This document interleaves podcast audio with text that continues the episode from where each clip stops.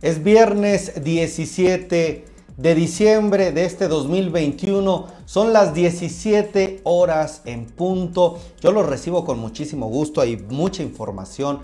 Eh, por favor, si está aquí presente, ponga el número 1 para saber que me está acompañando. Ya veo personas conectadas. El número 5 si acaso comparte la transmisión. El número 10 si interactúa de alguna manera. Y bueno, dígame también desde dónde nos saluda, desde dónde nos envía saludos. Gracias Adriana, la primera persona en contestar. ¿Qué les parece si comenzamos desde LinkedIn? Hoy estamos transmitiendo en Facebook, YouTube, Twitter, LinkedIn, Twitch y también a través del sitio estadounidense Business Talk One. Vámonos con los titulares.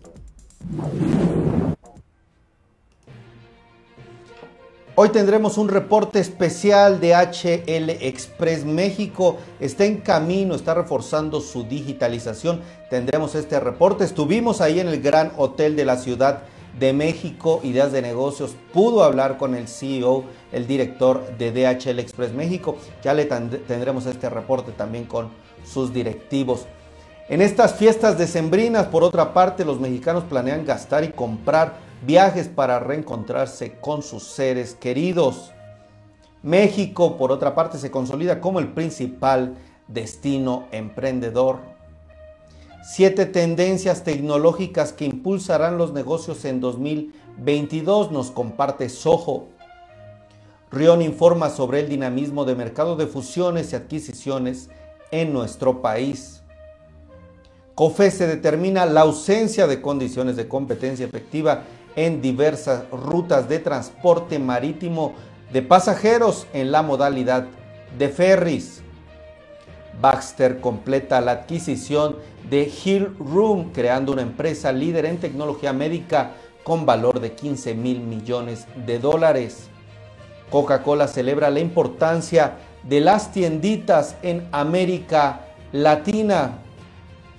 Grupo Royal Holiday cierra el año con un crecimiento de más del 50% en comparación con el 2020. Rotoplas, historia de crecimiento sostenible, dicen sus directivos, y tienen planes de crecimiento para el 2025. 72% de las empresas perciben el Open Banking una oportunidad para desarrollar mejores servicios financieros. Hoy también en el resumen de mercados, Marisol Huerta, analista senior del Banco B por Más. Y yo agradezco Marta Claudia que me está acompañando. Gracias Angelina, gracias a quien está por aquí. Díganme quién más está por ahí, por favor, para saludarlos. Díganme sus comentarios también de estas noticias. Vámonos con las noticias, con este resumen de la información.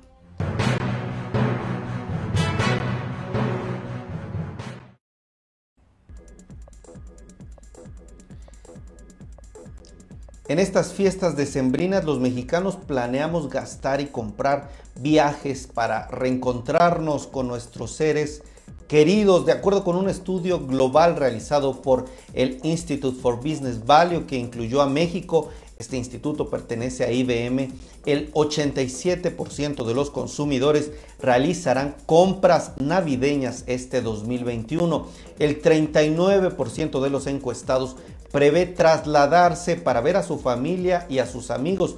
Creditea esta firma, está recomendando contar con una buena planeación financiera para permitir tener, felices fiestas sin comprometer las finanzas personales. Consejos de Creditea, esta empresa de préstamos personales.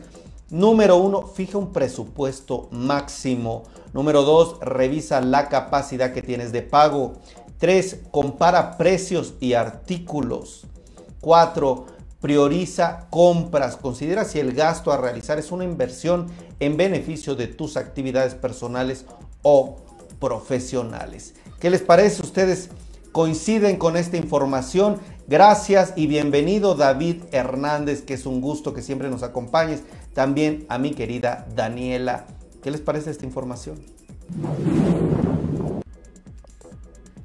Vámonos con otras noticias del sector emprendedor.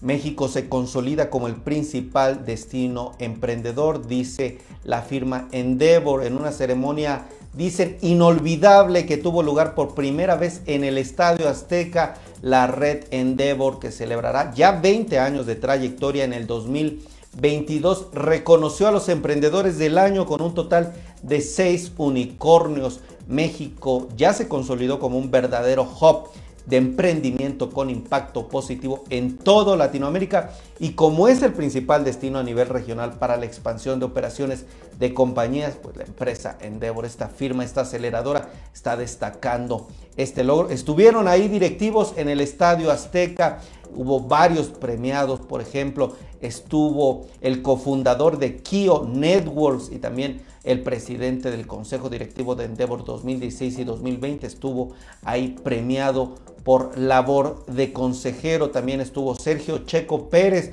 con el premio Orgullo Mexicano, entre otros directivos, por ejemplo, Pablo González y Daniel Boguet, fundadores de Bitso, este unicornio mexicano que fungió como una de las principales empresas por su valor en el 2021. Ellos se llevaron el premio Emprendedor del año. Pues la gala Endeavor fue un evento importante para el sector emprendedor. Están dando noticia y bueno, ahí se los dejo. ¿Qué les parece esta información? ¿Cuáles son las siete tendencias tecnológicas que impulsarán los negocios en el próximo 2022? Soho dice que la número uno son las experiencias fiables y sostenibles serán muy importantes para las experiencias de lujo. Número dos, también dicen que los BISOPs adquirirán mayor relevancia empresarial. A grandes rasgos son, los, son las transformaciones digitales, los BISOP que deben realizarse en el modelo de negocios de cualquier empresa. Otra tendencia son las empresas invertirán más en el autoservicio y las experiencias conversacionales.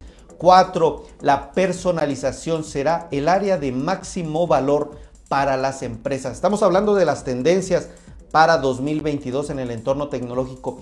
Quinta tendencia, la confianza será una clave para los clientes y un objetivo final de las marcas. Sexto, las empresas que optimizan la relación con sus clientes y empleados tendrán ventaja en la economía de la experiencia. Optimicen la relación con sus clientes y con sus empleados. Bueno, estas son parte de las tendencias en el tema digital que vienen para 2022. Pues, ¿qué les parece, Marta Claudia, Daniela, David? ¿Quién más está por ahí? Díganme, por favor, con el número uno.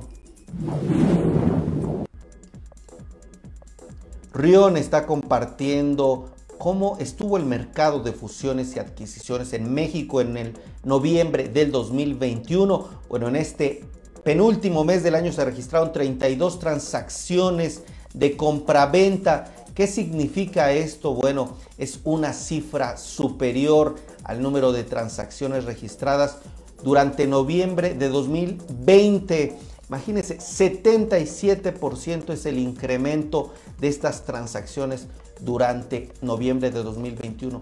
Destaca la ronda Serie C por 125 millones de dólares en la fintech mexicana Story, la cual contó con participación de diversos fondos, Tresalia, entre otras empresas.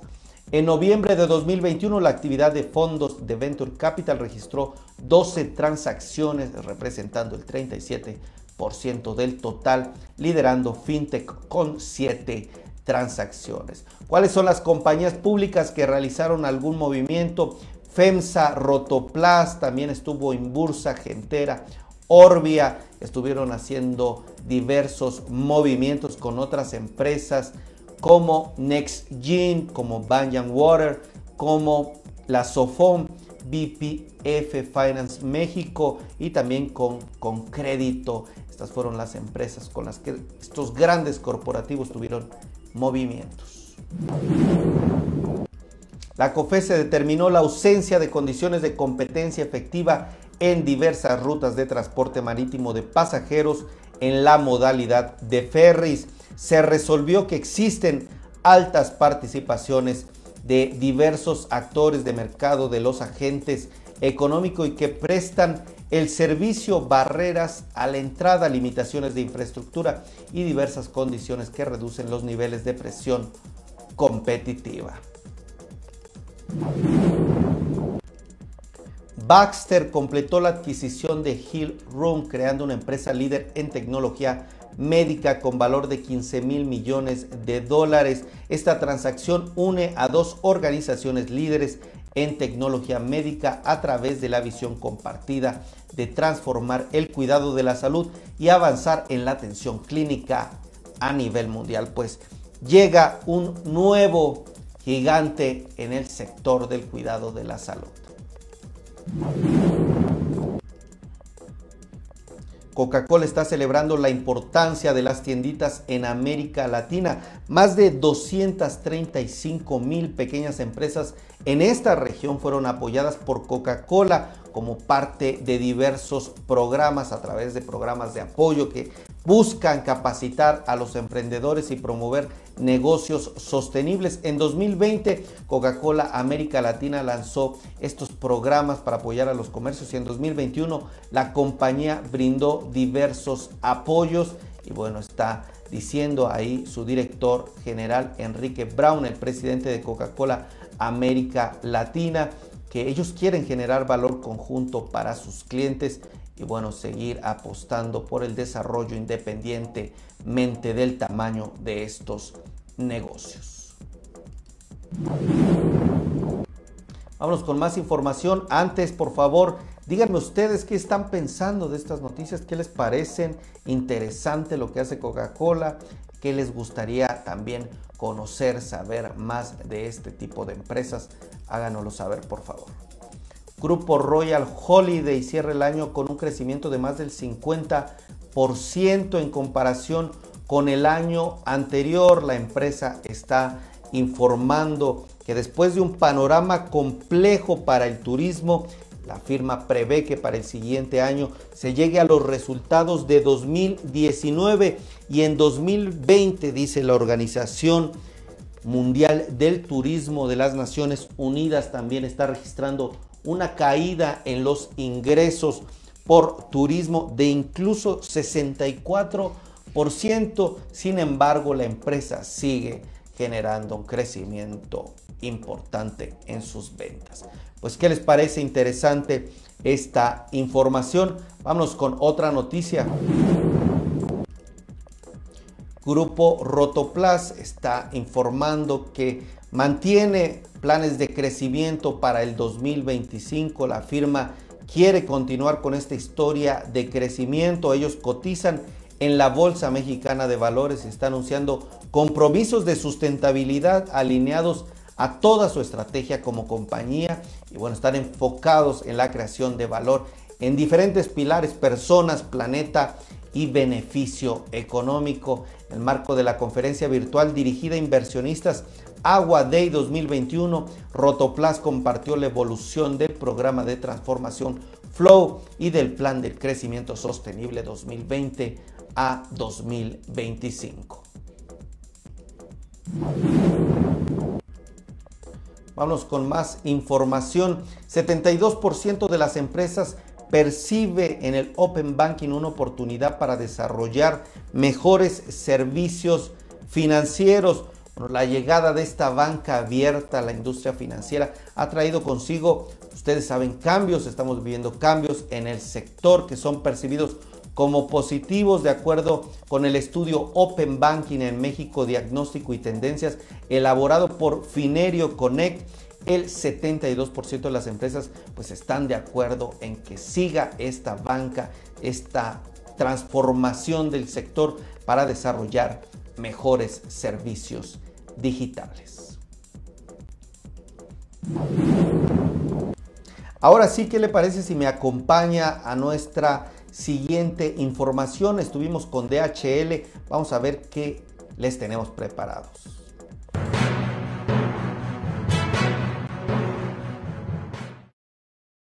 La estrategia 2025 es acerca de digitalización, porque el mundo está avanzando rápidamente en ese tema.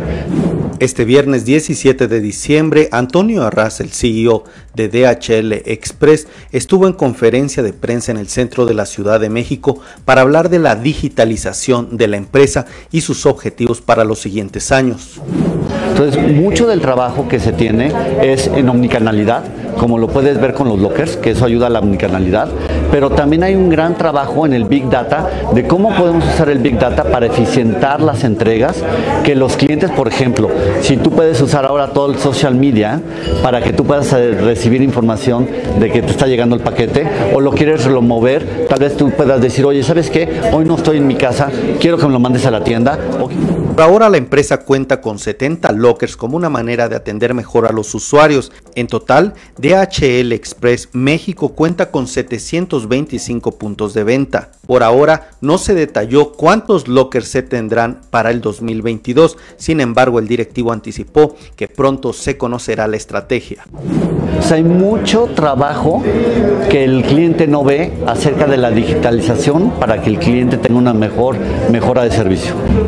En el evento también estuvo Fernando Jiménez Rivero, quien es el director de marketing y relaciones públicas de la empresa. El directivo anticipó parte de los planes y los pilares de este corporativo para los siguientes años. La compañía tiene mucho éxito a nivel global en más de 220 países y territorios y la digitalización eh, juega un papel importantísimo para asegurar nuestro futuro y nuestro, digamos, adaptación, porque es un tema de adaptación a, a esta nueva, nuestra nueva realidad. ¿no? Me parece que la pandemia nos retó a todas las industrias y esta no es la excepción y la digitalización es una de las prioridades a nivel global y estamos haciendo pasos muy importantes, inversiones muy importantes para lograrlo. ¿no? Muestra de ello son los lockers que les presentamos el día de hoy. La persona recibe eh, un código y ese código eh, solamente al llegar a la pantalla pues ingresa sus datos, la guía, el código y el locker se abre automáticamente. Entonces es una cosa muy sencilla y pues parece un poco de ficción Porque estás este, en un lugar eh, seguro, donde tú puedes con un simple código accesar a, un eh, lugar donde tu paquete está esperándote y sin que tengas la prisa de, o el problema de que va a llegar a tu casa y tú no estás, ¿no? Es decir, puedes este, perfectamente decirlo ahí y cuando tú tengas tiempo vas y recoges tu paquete, ¿no? O lo puedes ir a entregar también.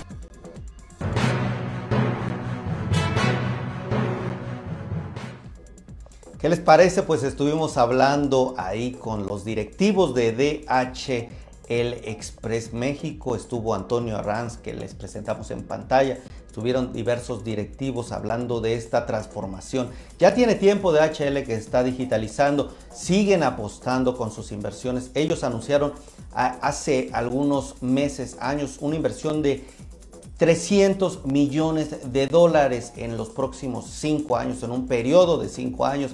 Nos dijo el director, ya se han invertido 200 millones de dólares, es decir, el 66% y apenas llevan, llevan dos años de esta inversión.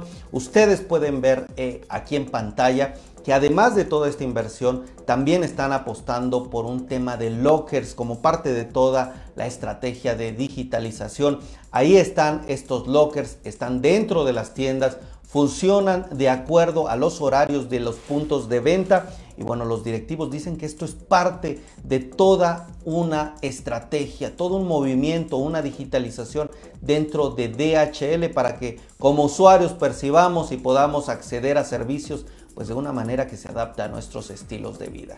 Pues ahí está la información. Hablaron también del aeropuerto de Santa Lucía, que están en negociaciones, van a ver pues quién va a entrar a este aeropuerto. Se habló del crecimiento, de la internacionalización, de ver cómo pues mover más paquetes de manera eficiente. Diversos temas se tocaron, temas interesantes, por ejemplo, también la escasez de chip cómo ha generado un movimiento en las entregas, cómo este tema en la pandemia, en la entrega de paquetes, la distribución, tuvo un repunte importante con esta aceleración del tema digital y bueno, una información creo que completa, detallada de este sector logístico. Bueno, ahí estuvo el reporte especial. Vámonos con Marisol Huerta y el resumen de mercados.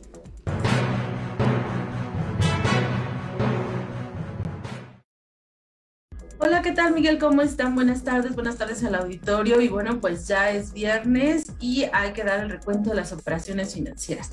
Comentarte que en el balance semanal los principales indicadores en Estados Unidos finalizaron en terreno negativo, donde la baja más fuerte se tuvo en las empresas tecnológicas, prácticamente en Nasdaq. El Nasdaq retrocedió 2.9%, mientras que el Standard Poor's y el Dow Jones cayeron en promedio 1.8%. ¿Qué sucedió? Bueno, pues los inversionistas continuaron asimilando la decisión de política monetaria de esta semana, en donde como ya señalamos, pues no hubo incremento de tasas, pero sí se señaló que seguramente en 2022 puede haber hasta tres alzas de tasas. Entonces esto puso un poco nerviosos y cautelosos a los mercados, eh, asimilando esto y las empresas a las que más les pega una alza de tasas de interés, pues tienen que ver con las tecnológicas, por eso es que notamos la caída más fuerte en este mercado. Además, bueno, eh, incrementó la recompra de activos, esto ya habíamos dicho, eh, normalmente hace un recorte de 15 mil y ahora lo subió a 30 mil millones de dólares, con lo que se estima que todos los recursos que estuvieron en el mercado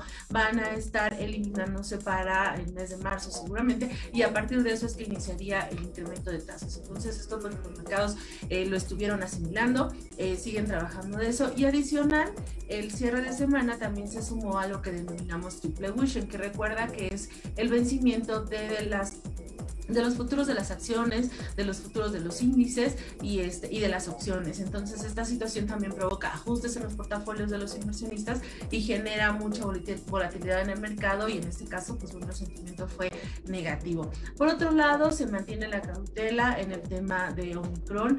Aquí es importante señalar que aunque se ha, se ha dicho que esta nueva cepa no es eh, mortal o no tiene consecuencias más graves a, a diferencia de Delta, lo que sí se está viendo es que se está incrementando y se incrementa de una manera rápida. Ante estas situaciones que ya se notó en la parte sobre todo de Europa y en, en Asia, se están ya dando algunos cierres, algunas cuestiones preventivas. En el caso de Estados Unidos, lo que se está diciendo es que se está incrementando el número de hospitalizaciones y bueno, al respecto, Joe Biden, el presidente de Estados Unidos, pidió nuevamente a la población que se vacune y que también use el cubrebocas y bueno, nuevamente las recomendaciones de, de mantenerse distancia y este tipo de cuestiones, pues con el fin de evitar este incremento de, contagios y que los hospitales se vean eh, afectados. Y lo que está preocupando a los inversionistas en el tema de la vacuna es que se están dando algunos casos ya en China. Y recordemos que China tiene este tema de tolerancia cero y ellos finalmente lo que hacen es cerrar totalmente. No pueden aceptar ellos que existan casos de, de, contagio, cierran las plantas y entonces venimos a los problemas de suministro, que básicamente esto lo que te da es una señal de desaceleramiento de las economías en el mediano largo plazo y justo eso es la mayor preocupación de los inversionistas, que este dinamismo que se ha observado en las economías, bueno, pues se tenga que retrasar. Entonces, con esa situación en puerta es que también se notó la cautela por parte de los mercados. Y por el otro lado, bueno, las farmacéuticas anuncian que siguen trabajando en esto y lo único que, la única farmacéutica que está destacando es Pfizer, en donde está señalando esta semana que sus estudios están mostrando que la vacuna de refuerzo contra COVID-19 proporciona una fuerte protección. Entonces, bueno, pues se invita a que se vacune eh, al respecto. En la parte corporativa está solamente destacando el tema de Delta Airlines, que está subiendo las expectativas para este cierre de año por la gran demanda que se observó de vuelos y bueno, pues esto es positivo. Recordemos que la gente que está vacunada y la que no, bueno, pues está teniendo la posibilidad de viajar y de ver a sus seres queridos en este cierre de año y eso incrementó las previsiones para esta aerolínea y eso pues definitivamente fue positivo. Otra de las empresas que habló de manera razonable fue el Lili. Ellos señalaron que estaban incrementando su guía para el cierre de año y eso también fue tomado de forma favorable por el mercado. Por otro lado, en Tesla, en Tesla el rendimiento fue negativo. Esta compañía en particular es porque su CEO Elon Musk retiró nuevamente, vendió nuevamente acciones en el mercado, esto con el fin de evitar algunos cargos de impuestos y bueno, pues esto provocó que la acción tuviera nuevamente un retroceso. Y para el caso de la bolsa en México, la bolsa en México cerró con un desempeño positivo. Aquí lo que estamos observando es que finalizó con un avance de 2.6%, igual igual que Viva, que tuvieron un desempeño desempeño favorable. Eh, la decisión de política monetaria en México también fue relevante, ya señalamos, se incrementó la tasa de interés en 50 puntos base. Eh, los inversionistas, bueno, están asimilando también este escenario de mayor incremento de tasas, sobre todo ya, ya mencionamos los sectores que se vieron favorecidos por mayores tasas tiene que ver con el sector bancario. Ahí vimos una recuperación interesante de algunas emisoras. Anuncios por parte de compañías. Tenemos que el día de hoy COP pues se fue de compras este, y anunció que está haciendo una adquisición eh, de una empresa en Brasil. Esto eh, todavía se requiere de las autorizaciones correspondientes, pero bueno, pues esta empresa generalmente le gusta en estas fechas dar este tipo de anuncios. Es una empresa, es una operación pequeña, cerca de 100 millones de dólares, sin embargo estaría incrementando los volúmenes en cerca de 30 millones de cajas de unidad y sobre todo incrementando la presencia en Brasil, por lo cual pues lo estamos viendo positivo como algo favorable para el siguiente año. Y bueno, en, tema, en términos de a nivel global, habíamos dicho que cerca de 20 bancos este, tuvieron una esta semana eh, juntas de las diferentes eh, temas de política monetaria y la verdad es que aquí fue muy importante destacar lo que estuvo anunciando el Banco Central eh, de mm, el, Banco Central en Europa que también llevó a cabo la decisión de política monetaria y también Japón. Entonces bueno pues muy interesante. Todos los bancos es lo que quisiera comentar que estuvieron muy enfocados en el tema de, la inflación. Es la parte que preocupa. Incluso se llega a decir que el tema de la inflación está poniendo en alerta a la mayoría de los bancos centrales porque tema de la pandemia ya de alguna manera se ve con cierto control. Y entonces pues bueno, todo lo que vamos a estar observando eh, de previsiones económicas tendrá que ver con este entorno. Y bueno, ya finalmente para la siguiente semana lo único que tenemos que estar pendientes es en la agenda económica, en donde se va a dar a conocer la última revisión del PIB de Estados Unidos. Esta, recordemos que la Fed subió la predicción para 2022 a 4%, pero bajó ligeramente la revisión para el todo 2021. Entonces, en esta revisión seguramente sabremos más o menos qué nivel están estimando. En México estaremos viendo cifras de liga y, cifras de ventas minoristas y también datos de ocupación de empleo. Y bueno, pues este sería el balance semanal, Miguel. Muchísimas gracias y que tengan un excelente fin de semana. Hasta luego.